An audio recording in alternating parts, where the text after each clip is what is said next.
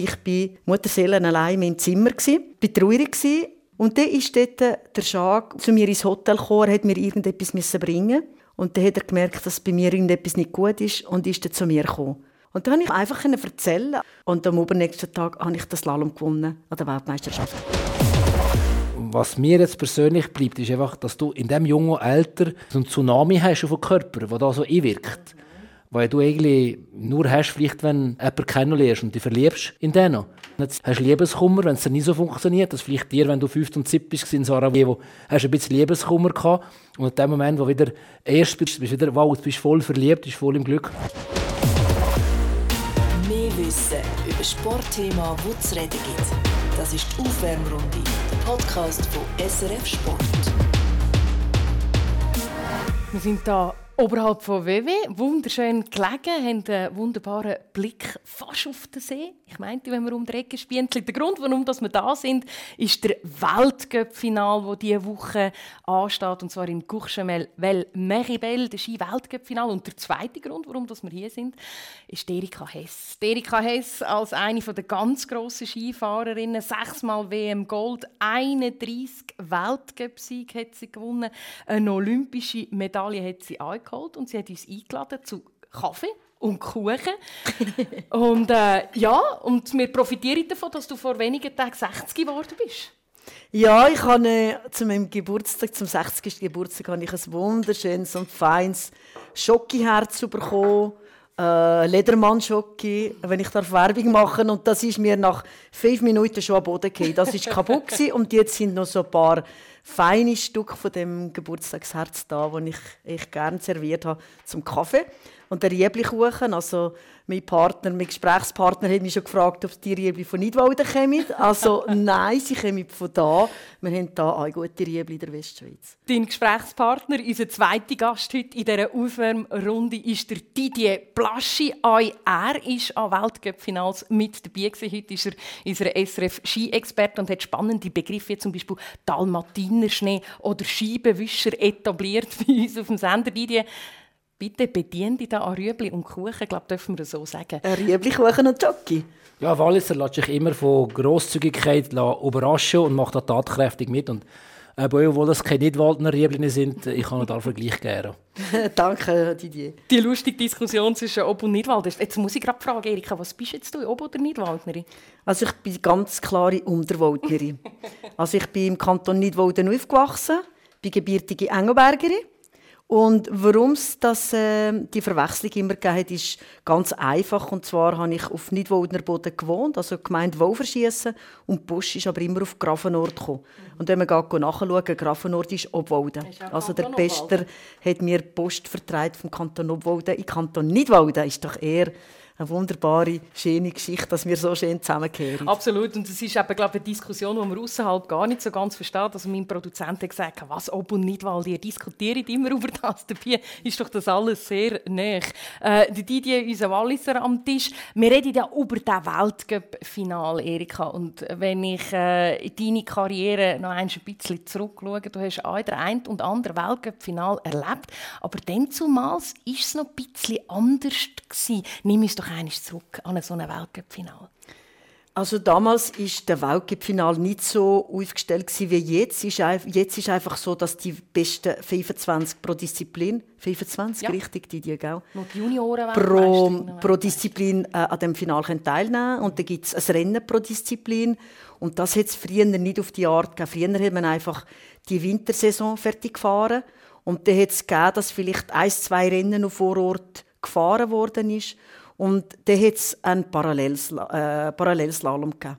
Und der hat äh, eine Frauenwertung und eine Herrenwertung. Also nicht so wie jetzt, wo man beide zusammennimmt, sondern jede äh, Dame hat die Wertung für sich und die Herren. Und äh, ja, darum, wenn man, wenn man mich fragt, was hast du Erinnerungen an das Weltcup-Finale und so, ich habe eigentlich nicht jedes Weltcup-Finale im Kopf. Also natürlich schon die zwei, die ich den Gesamtweltcup durfte gewinnen, die habe ich schon noch äh, ein bisschen mehr im Kopf, vor allem, als ich äh, von Oslo heimgekommen bin, also im 84. Ähm, hatte ich drei Weltcup-Kugeln. Und die haben ja irgendwie heimkommen im Flugzeug. Also ich habe dort meine Träger gebraucht, die mir geholfen haben, die drei Weltcup-Kugeln ganz heimzubringen. Und sie sind ganz heim, sie stammt nämlich in jeder Stube. Sind sie aufgestellt, die, wenn du die anschaust, ja, bei dir steht keine in der Stube. Nein, aber mit der Erika haben wir schon vorher gehabt. Die Schokoladenherzchen ist ja schon Bodo gekippt, also immer aufpassen, dass die Kugeln da oben noch... Hast du ja angenagelt, oder? Nein, nein, nein, nein. Sie sind sogar noch alle da. Also, ich habe einen von ihnen sehen, der mich einmal getestet hat. Und zwar ist er heimgekommen. Also ich habe, die Leute sehen jetzt das nicht, ich habe da meine Weltcup-Kugeln auf dem, auf dem Stubenbuffet oben. Und es ist imposant, zwei grosse, sechs kleine Kugeln. Ja, genau, genau. Und äh, ich habe sie schön aufgeteilt, also die grosse in der Mitte und die kleineren auf der Seite. Und dann äh, ist eigentlich einer von meinen Seen heimgekommen äh, mit einem von seinen Trainern und dann schaue ich so die Weltcup-Kugeln an, Kugeln an und für meine Seen hat das eigentlich nie so gross imponiert. Die sind jetzt einfach da gewesen. und dann hat der Trainer gesagt, ja, meinst du, die Mutter das merken, wenn jetzt da plötzlich eine Kugel würde fehlen? Und das hätte er natürlich meinem Sohn nicht zweimal müssen sagen. Und er gesagt, ja, wir müssen das eigentlich testen. Und dann hat er statt einfach nur eine weggenommen, zwei weggenommen und es wieder schön verteilt. Und dann ist es echt äh, über zwei Wochen gegangen, bis ich das gemerkt habe, dass jetzt da eine fehlt oder zwei fehlen.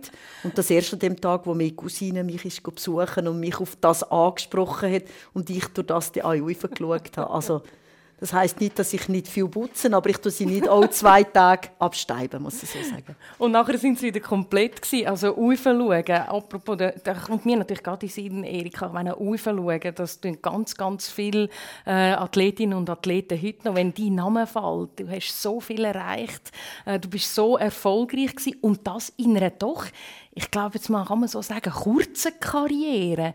Ähm, mit 15 losgelegt, aus dem beschaulichen Nidwalden raus in die grosse Welt rausgereist. Und in der Vorbereitung haben wir natürlich noch ein bisschen zurückgelost, was denn du alles so erreicht und erlebt hast. Und ich werde wirklich ganz schnell reinhören in einen Ton, den wir ähm, gefunden haben.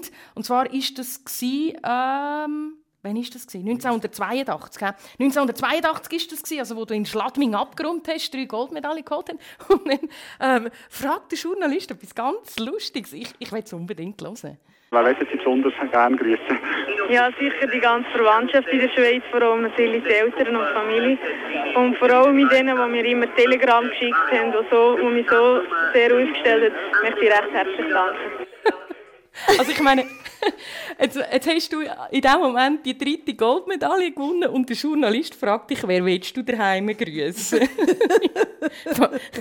weißt du nicht, wie das war? Äh, ich habe keine Ahnung. Ich bin total überrascht über das, über das Interview, aber das ist vielleicht genau das, was wir vorhin angesprochen haben.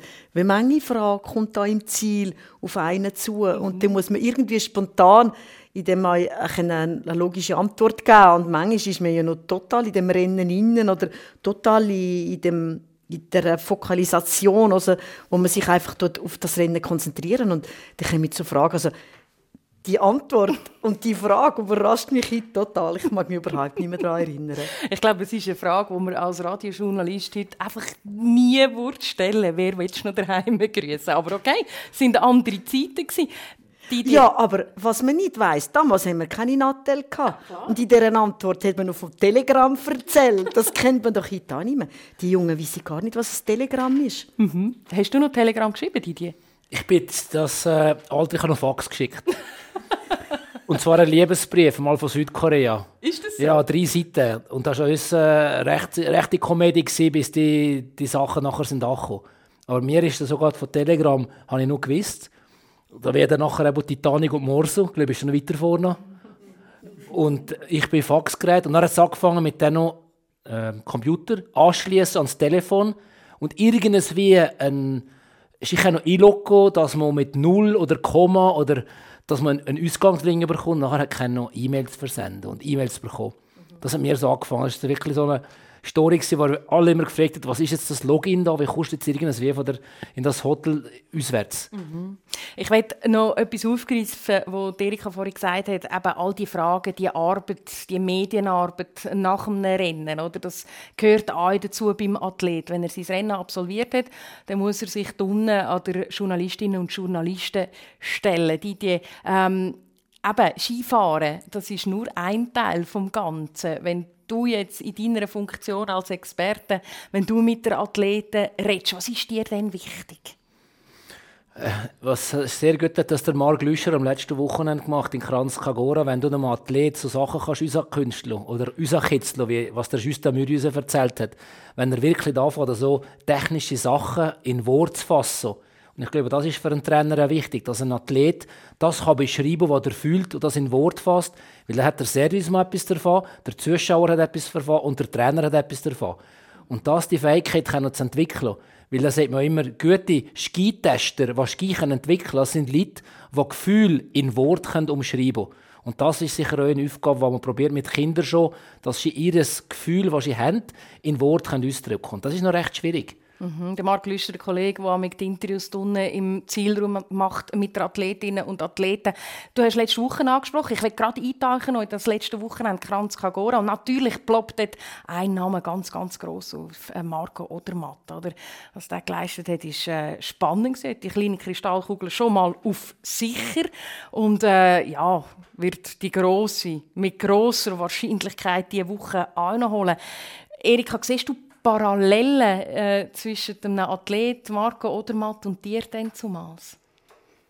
Ja, also es hat, klar hat es Parallelen. Also es ist früher schon äh, hat man den Druck groß gemerkt, wenn man äh, Favorit war und so wichtige Spiele hatte wie das Jahr, wo Olympische Spiele Spiel drin oder Weltmeisterschaften, ist damals schon der Druck enorm auf den, auf den Favoriten und äh, der Marco ist vielleicht, was man könnte ja uns Parallelen nehmen. Er ist jung, also ist nicht zu vergleichen wie bei mir, aber ich bin damals auch eher als junge Athletin gekommen und äh, habe relativ schnell müssen erwachsen werden und äh, und in so, einer, so einem Druck und so einem Erwartungsdruck ausgesetzt sein.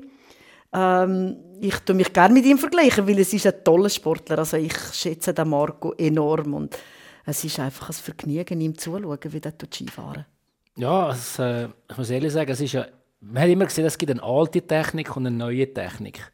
Mit einer neuen Ski sind die neue Technik und Jetzt ist es spannend zu sehen, dass ein Marc Odermatt eigentlich eher eine alte Technik fährt, die ja wir früher auch angewendet haben. Das Umsteigen, das Fliegen da, von einem Bein auf das andere. Das hohe Becken, das in Justin Mürisia gedehnt hat. Immer das Becken nach vorkommen, dass es schön zentral auf dem Ski steht. Und äh, der Stockensatz bringt er auch. Also ich sage immer, es ist für mich herrlich zu sehen, wenn eben Fachleute sagen, es gäbe eine alte Technik und eine neue Technik.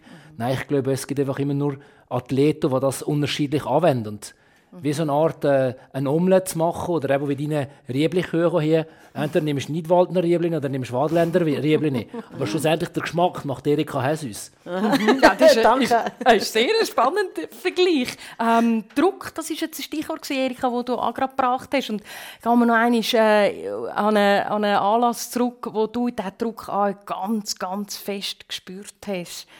Du weißt, von was ich rede? Mhm. Sarajevo. Ja, Olympische Spiele in Sarajevo, wo ich äh, Favoritin war. Äh, ich habe ja in dieser Saison dort den Gesamtweltcup gewonnen, plus äh, Kombination und äh, der Riesenslalom. Und bin natürlich logisch als Favoritin antreten und bei dem äh, Druck effektiv äh, nicht gewachsen gewesen. Also ich bin nicht schlecht gefahren, ich bin 50 und 70 geworden. Aber das ist natürlich an Olympiaden ist das äh, nicht genug und für mich nicht genug gewesen und äh, natürlich für die, die es rund um mich herum erwartet haben. Mhm. Du hast dich darüber geäussert oder davon geredet nach deinem Rücktritt in der Radiosendung persönlich. Und ich finde es noch eindrücklich, wenn man das jetzt lässt. Bei mir ist es vor allem auch noch so, dass ich gemerkt habe, rundum wird von mir sehr viel verlangt oder erwartet. Jeder hat das Gefühl, ja, die Erika, die Medaille, die hat sie schon mal Haus bevor sie gefahren ist. Und das ist für mich dann plötzlich einfach zu grosse Belastung geworden. Ich hatte das plötzlich nicht mehr, mehr ertragen und wahrscheinlich hätte ich nur jemanden gebraucht, der mir zugelassen hätte, um die ganzen Probleme zu erzählen. Es braucht dort manchmal sehr wenig, aber in so einer Situation hat jeder Trainer und jeder, der dort ist, hat seine eigenen Probleme und muss selber damit fertig werden. Mhm. Mhm. Und das habe ich äh, nachher, das habe ich nachher korrigieren. Also Sarajevo ist das so passiert und es hätte genau gleich passieren in Grand Montana an der Weltmeisterschaft. Und zwar ist dort ein anderes Problem gekommen. Und zwar äh, habe ich mich in der Abfahrt qualifiziert und eine von der Abfahrerinnen, Brigitte Dörtli, hat sich äh, für einen Riesenslalom qualifiziert. Also eigentlich unlogisch. Ich war ja eher die Technikerin gewesen. Nur von den Resultat her hat sich so ergeben, dass sie der Riesen gefahren ist und ich die Abfahrt. Und dann bin ich an dem Tag, wo der Riesenslalom stattgefunden hat, bin ich Slalom trainieren und zwar mit der Herrenmannschaft und dort ist der Schak. Mein Mann war dort Trainer und ich durfte mit ihm trainieren.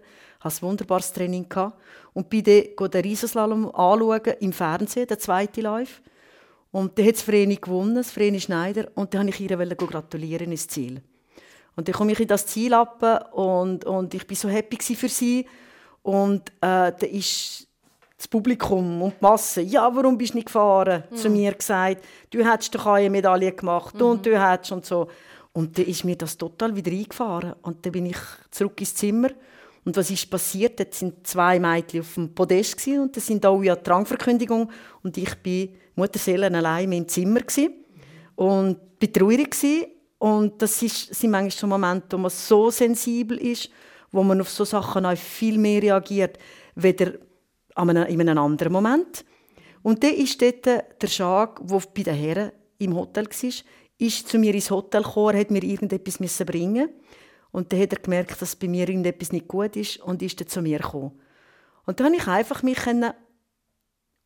äh, habe einfach erzählen. Also es gibt ja eigentlich nicht viel zu erzählen. Man kann das fast nicht in Wort umsetzen. Es ist einfach da im Herzen. Es ist einfach die finden, wo man, wo man, wo man verletzt ist. Und das muss man irgendwie muss man die Verletzung rausbringen. Und durch das, dass man es jemandem kann zeigen oder geben oder sagen, kommt man aus dem raus. Und nachher ist ein Tag dazwischen ist frei gewesen. und dann sagt der Schag, du weißt, du hast ein super Training gefahren. Wenn du so fährst am Slalom, kein Problem, dann kommst du durch, das, das passt. Du kannst am nächsten Tag kannst das Training machen oder gehst frei Skifahren. Und dann bin ich wirklich frei Skifahren am nächsten Tag. Und am übernächsten Tag habe ich das Slalom gewonnen an der Weltmeisterschaft. Also einfach zum zeigen, dass man manchmal irgendwo äh, die Person braucht oder die Leute, die einem im richtigen Moment zuhören können und vielleicht die richtigen Worte finden, damit es wieder vorwärts geht. Das wäre dann in Grand Montana gewesen, oder das Erlebnis, das du jetzt beschrieben hast. Und wenn ich jetzt den Ton wenn ich daran denke, von, von Sarajevo, oder ich höre da eine junge Frau, die sich einfach ganz fest allein fühlt. Ja, das ist richtig so. Also, es ist ja schon, man hat ja viel Leute um sich herum. Eigentlich, man hat Serviceleute, man hat Trainer, man hat Physio, man hat Familie. Damals hat es keine Nattel gegeben, wo man schnell das Nattel genommen hat und schnell Kontakt aufgenommen hat mit, äh, mit den Nächsten von der Familie oder äh, der Vertrauenspersonen und so. Und äh, da fühlt man sich plötzlich so allein. Und äh, ja, darum finde ich, ist es wichtig, dass man da irgendwo die Person auch findet, die einem in solchen Momenten helfen kann. Mhm. Das Gefühl von Alleinsein, die, die, ich glaube, das ist ein Gefühl, das du hast in deiner Karriere. Wann, wo? Ja, als Slalomfahrer eh äh, ein Gefühl, das ich über ein paar Jahre hatte, weil man ja gesagt der Schweizer kann nicht Slalom fahren, weil er ihre mentale Stärke nicht und ich habe das eigentlich immer das Gegenteil beweisen. Ich habe sogar als amtierender Schweizer Meister im Riesen den Riesen komplett auf die Seite gestellt und gesehen, das muss möglich sein. Und dann gehst du halt äh, einen Weg, der alleinig ist. Und das ist noch interessant, wenn man so Faktoren anschaut, die man beeinflussen kann. Es gibt viele Parameter, die kann man beeinflussen und viele Parameter kann man nicht beeinflussen. Wie Erika sagt, wenn du so verbündete Leute hast oder Leute, die für dich Gedanken abnehmen oder Aufgaben abnehmen, dann fühlst du dich so wie ein Team und fühlst dich geborgen. Und das ist mir eigentlich passiert, dass ich das Team um mich herum nicht hatte. Ich habe irgendwann bin ich so einen, in einen arroganten, egoistischen Weg gekommen, weil ich ja erfolgreich sein wollte. Und das hat mir äh, recht, das merkst du nicht als Junge, dass du in die Richtung gehst, aber es ist nachher das Umfeld, das das sagt. Und äh, mir hat das also recht schaffen gemacht. Ich habe ein paar Jahre gebraucht, um das nachher zu verarbeiten. Und darum sage ich... Hast du da weißt, konkrete Erlebnisse gehabt? Ja, du bist einfach alleinig als Schweizer. Der nächste Schweizer ist irgendwie 30. Bist im Training musst du schauen, dass du zwei Sekunden vor dem nächsten Schweizer bist. Bist durch das irgendwie in einer anderen Sphäre, fahrst schon weniger Rennen durch das und hast eigentlich mehr Kontakt mit anderen Nationen. Ich bin ein guter Freund mit Pallander Kalle, mit Kilian Albrecht habe ich es gut gehabt. Also eigentlich nicht Verbündete im eigenen Land, sondern eher Verbündete im Ausland. Wo du im Training mehr siehst, im Rennen mehr siehst, weil du hast ja im Land selber keine Konkurrenz, die dich auf das Niveau bringt. Das ist jetzt genau der Unterschied, wenn man die Slalom- oder die Riesenslalom-Mannschaft schaut. Das sind neue super Kollegen, das hat es mit mir gar nicht gegeben. Du hast einen von Grüningen der ist ab und zu Slalom fahren, mehr oder weniger erfolgreich, aber sonst habe ich den nicht gesehen. Und das ist für mich jetzt natürlich schon, äh, aber nur Einzelkind auch noch ich. Als vorher eine Schwester, aber die ist neun Jahre älter. Also hat sich das auch wieder fast wie abgezeichnet und ich habe sechs oder sieben Jahre gebraucht, für das selber zu verarbeiten und die Konsequenzen daraus zu ziehen. Dass eigentlich, wenn du erfolgreich willst sein im Skirennsport, brauchst du die Familie, die dich betreut. Sei es eine Familie von Sportlern, Familie von Trainern oder ein unmittelbares Umfeld, wie es jetzt der Christoffersen hat mit seinem Vater der permanent umeinander ist. Und darum kann ich euch einen Schifferin gut verstehen, wenn da mal eine Persönlichkeit wegfällt, wie der Vater, dass es nachher wie eine Art Ischnik gibt, weil eigentlich das der Hafen, was sie hat, was sie geborgen hat, mit dem, was ich reden kann, was vielleicht genau das Ventil kann, äh, aufmachen kann, dass die Luft rauskommt, der fehlt. Mhm. Da habe ich ganz großes Verständnis für das. Michaela Schifrin, natürlich an den Olympischen Spielen, Peking, Erika, äh, du hast es auch mitbekommen, du hast gesehen, Michaela, die mehrfach ausgeschieden ist. Etwas, was man von der Amerikanerin eigentlich nicht kennt. Wenn die am Start ist, dann ist die top. Ähm, du kannst das, glaube sehr gut nachvollziehen, was dort passiert. Ja, also ich glaube, ich hatte den, den guten Vorteil, gehabt, was sie jetzt nicht hatte. Also, ja, effektiv haben wir genau das Gleiche erlebt. Sie ja. kommt aus Favoritin, sie kommt aus einer Frau, wo man immer sieht, zwei live bis am Schluss fahren. Die ist nie ausgefahren, aus, ausgeschieden. Und, und genau jetzt an der Olympiade ist ihr das passiert. Was für sie einfach brutal finde ich, ist die, die Reaktion der Amerikaner, wie sie sie nachher äh, äh, beleidigt haben mit dem und und äh, es sehr schlimm gewesen. und da habe ich nachher das Volk schon eher hinter mir gehabt. Und wenn man jetzt vorhin gesagt vom Alleinsein, also man darf das nicht falsch verstehen. Ich habe vielfach habe ich das Team um mich herum gehabt meine, das haben wir auch aufgestellt. Äh, ich bin, als ich gekommen bin, bin ich allein gewesen. und dann hat sich das Team vergrößert und das ist enorm wichtig gewesen. Aber einfach so in die gewissen Moment, äh, die Person, die dich versteht, dass die reinkommt, dort fühlt man sich allein. Und äh, ja, die Michaela Schifferin ist schon, also ich habe richtig mit ihr gelitten, wenn ich sie mhm wenn ich sie gesehen habe, wie sie sich das so nicht verdient. Was hättest du ihnen gesagt, wenn, wenn du jetzt mit ihr Kontakt gehabt hättest? Ich hätte wahrscheinlich mit ihr von manches anderem äh, geredet. Also, ja. äh, ich glaube, sie hat genug Leute um sich herum gehabt, die ihr wollen Tipps geben und so. Also wäre ich sicher nicht die richtige Person gewesen. Man muss dort, eben, das ist vielleicht genau das, was man sagt, wenn man einsam ist. Äh, man kann jetzt nicht einfach aus Außenstehenden in diesen Leuten Tipps geben. Man kennt die vielleicht zu wenig um genau zu wissen, wo äh, und was also ich jetzt dieser Person muss oder sollte sagen. Mhm. Der Unterschied, glaube ich, jetzt von den Reaktionen her, du hast es beschrieben, welche Reaktionen dass, äh, Michaela Schifrin hat müssen erleben, gerade in der heutigen Zeit mit den sozialen Medien. Ich glaube, der Unterschied, wo du heimgekommen bist, von Sarajevo, hat es gleich das Fest gegeben? Ja, also von Sarajevo heim hat es kein Fest gegeben.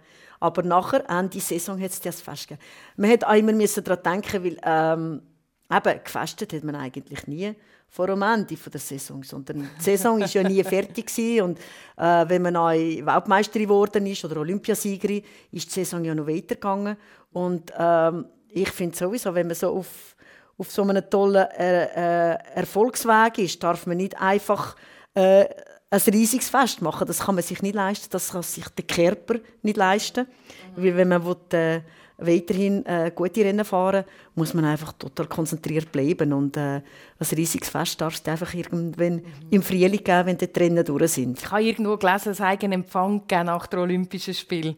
Vielleicht weniger ein Fest, aber immerhin ein vielleicht Empfang. In, vielleicht ist es intimer Also vielleicht ist es dir einfach umso persönlicher und familiärer geworden.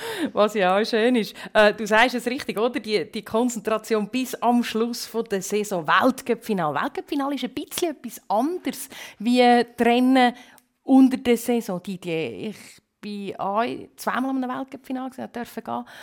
Und die Stimmung dunkelt mich schon anders. Oder? Es sind weniger Athleten, Mann und Frau miteinander, am gleichen Ort. Ja, und dann, dann ist man in so einem Skigebiet, wo es etwa noch ein Restaurant und eine Bar hat und plötzlich sieht man die Athleten vielleicht am Abend gleich auch noch. Ja, also Wie hast du sie erlebt, die Ernte-Dankfest.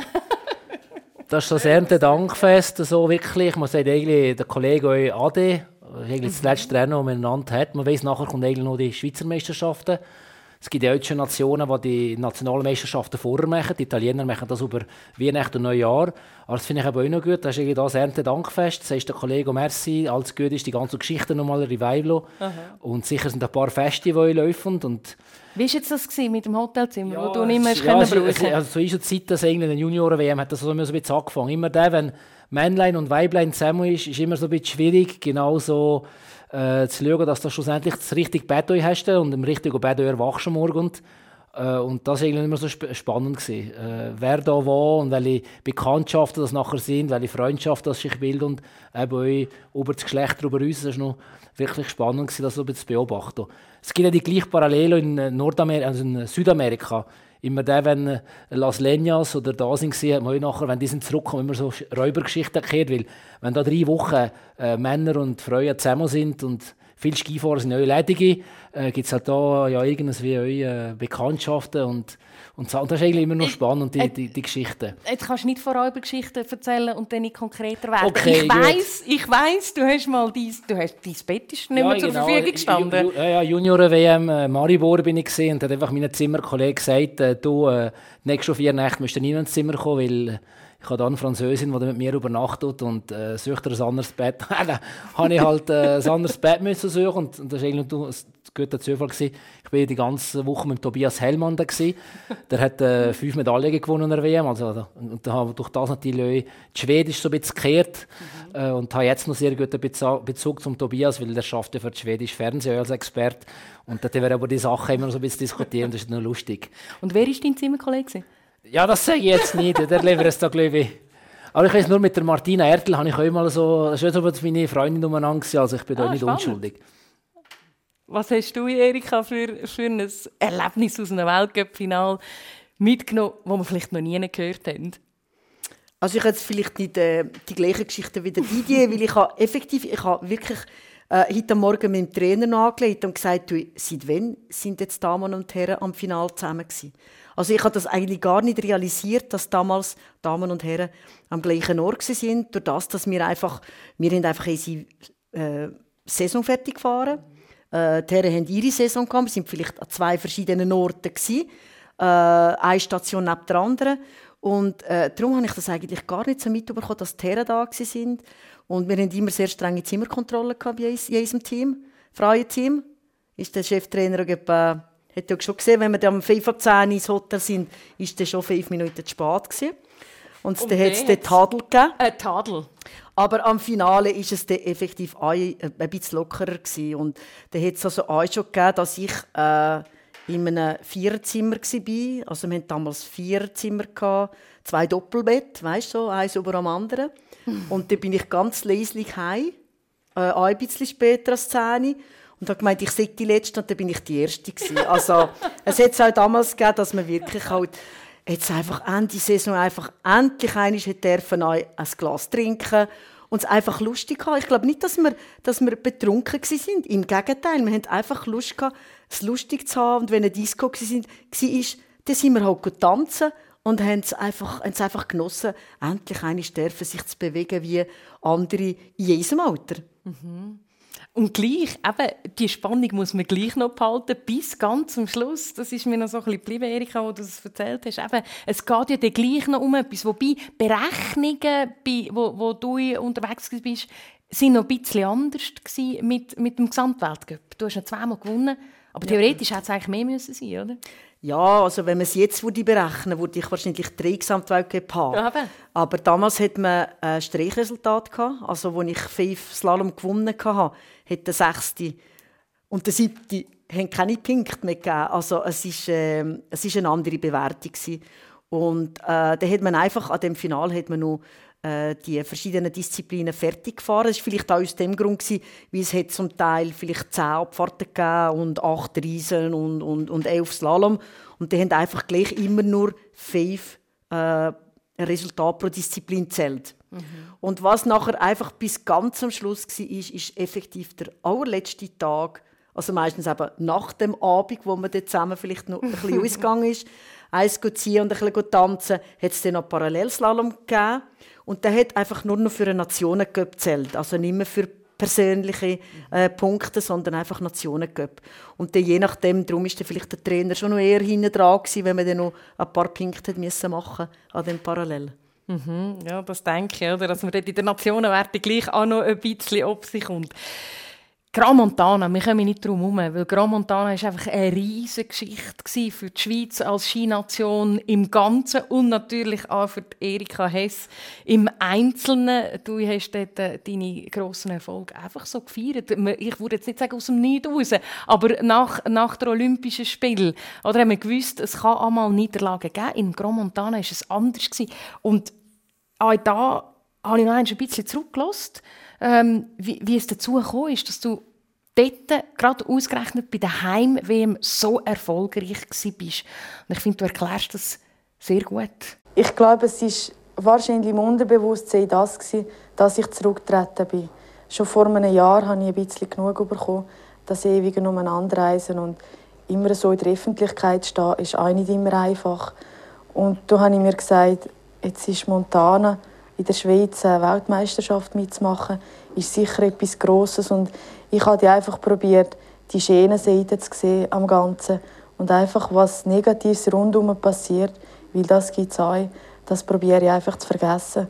Und probiere das letzte Jahr noch richtig zu genießen und die schönen Erfahrungen mit ins Leben zu nehmen. Also du hast vor Grand Montana gewusst, du hörst auf Ende dieser Saison und tatsch sind wieder die Medaillen gekommen. Mhm, mhm. Vielleicht gerade wegen dem. Eben. Weil das zeigt auch wieder, wie es wichtig ist, dass man sich wohlfühlt im Kopf, mhm. dass man einen klaren Kopf hat und äh, das Selbstvertrauen einfach in sich. Und äh, durch das, also ich würde das heute genau gleich sagen, ich weiß das genau, wie das war und äh, ich habe einfach wirklich äh, das Gefühl gehabt, eben schon von der Weltmeisterschaft, weil das für mich ja immer gut funktioniert hat, habe ich sehr ein gutes Gefühl gehabt. Und ich habe mich wirklich auf die Saison gefreut und habe gesagt, so jetzt schaue ich wirklich die positiven Seiten an. Weil es ist ja wirklich etwas Wunderschönes, wenn man darf so Skirennen fahren und äh, wenn die, das andere einfach überwegt oder wenn das andere viel wichtiger ist oder zu viel Platz einnimmt, dann ist es eben mehr gut. Und darum habe ich jetzt die letzte Saison enorm genossen und die Heim-WM äh, mit den verschiedenen, also ich meine, das Kribbeln gibt es immer und so, aber es ist... Äh, für mich wirklich ein wunderschöner Abschluss gewesen. Und ich meine, äh, der Didier streckt schon die Finger in die Luft. Ich wollte aber noch etwas fragen, weil wenn ich die Bilder von denen anschaue, die sind ja richtige Popstars in diesem Grand Montana, oder? Sind Kannst wir nachher das? fragen, Didier? Ja, da kann vielleicht der Didier sagen. Also, Nein, ich habe die Geschichte. Mein Vater hat gerade gegenüber von Gran Montana ein Schleukerbad. Ja. Die Damo-Nazi hat und Torrent hat er trainiert. Das weiß noch genau. Ich habe eine Autogrammkarte in meinem Bilder, in meinem Album drin, wo Vreni Schneider, Erika Hess alle unterschrieben haben, weil ich das weiß. Und die haben mit dem Helikopter, haben die von Gran Montana auf die Rinderhütte gebracht, die haben in Leukerbad trainiert und dann mit dem Helikopter wieder da oben auf Gran Montana geflogen. Aha. Und das war für mich, als als ich glaube 14, 13 bin ich, das war für mich da, der Event, gewesen, von denen eine Autogrammkarte zu bekommen. eben doch Alle drauf, Popstars. Brigi Dörtli ist da drauf. Äh, noch, nicht, Zoe Haas, ist Zoe auch da gewesen? Ja, ist auch da. gewesen, Zoe ja. Haas da gewesen, die alle, Maria Walliser, all die alten, ganz so, Michaela Ficini, die Unterschriften da drauf. Also die Männer habe ich nicht gesehen, nur die Frauen, aber er hat genügend Druck hinterlassen. Wunderbar, wunderbar. Nein, also Popstar ist natürlich schon gewesen, dass äh, die Weltmeisterschaften in der Schweiz sind, oder so ein grosser Anlass, dass man das darf in der Schweiz haben. Äh, da haben die Leute schon ganz eine andere Beziehung noch dazu, weder wenn man es im Fernsehen schauen. Und darum ist äh, ja, Gran Montana ist ein Hit, wenn ich angesprochen werde, werde ich vielfach einfach auf das Gran Montana angesprochen. Also man redet heute wenig bei mir über Lake Placid, wo ich äh, Bronzemedaille gemacht habe, Olympiade, sondern wirklich Gran Montana. Ähm, und wenn du jetzt auf, auf das Gran Montana angesprochen wirst, oder vielleicht auch bei deinen, bei deinen Kindern, bei deinen Söhnen, was sagst du, was erzählst, was ist so der schönste Moment von dem Gran Montana? Also erstens, in meinen Buben erzähle ich nicht so viel. Die, das, die fragen mich schon gar nicht danach.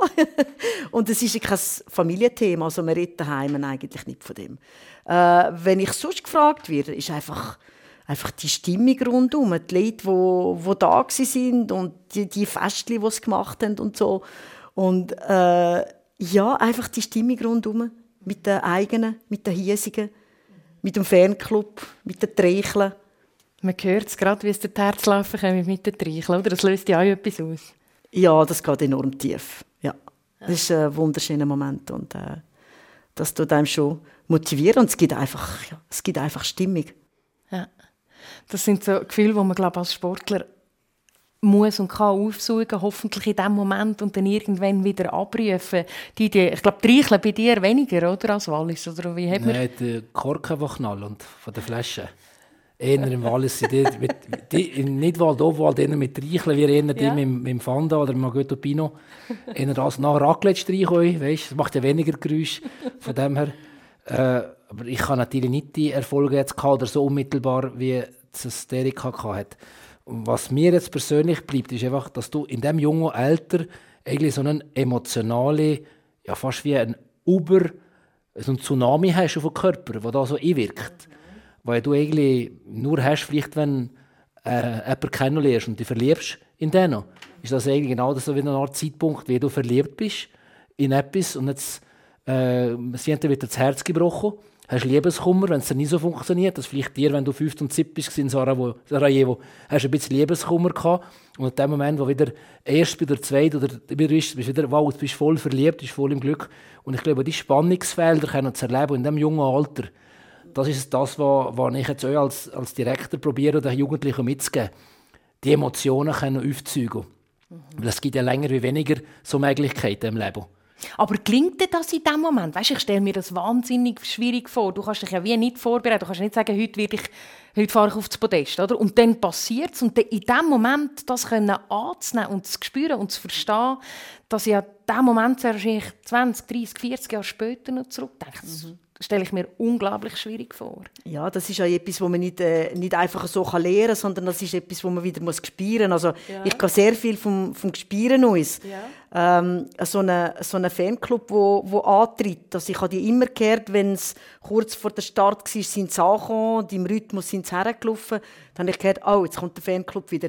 Dass ich das aus positiv aufnehme und nicht sagen, wow, die wollen jetzt von mir etwas sehen. Oder das ist dann nachher auch das, was man muss spüren muss, um zu sagen, äh, das Rennen, da bin ich eigentlich total für mich allein. Und ich habe das in Gramontana gespielt, wo ich im ersten Live äh, Zuschauer gehört habe. Ich habe sogar den Speaker gehört und habe irgendwie schon bevor ich losgegangen bin am Start, habe ich gemerkt, äh, es fehlt irgendetwas, das Gespüre ist nicht da. Und trotzdem, ich musste gehen, es war meine Nummer in Straße. Mhm. Dann habe ich den so gut wie möglich abgebrungen, den ersten Live.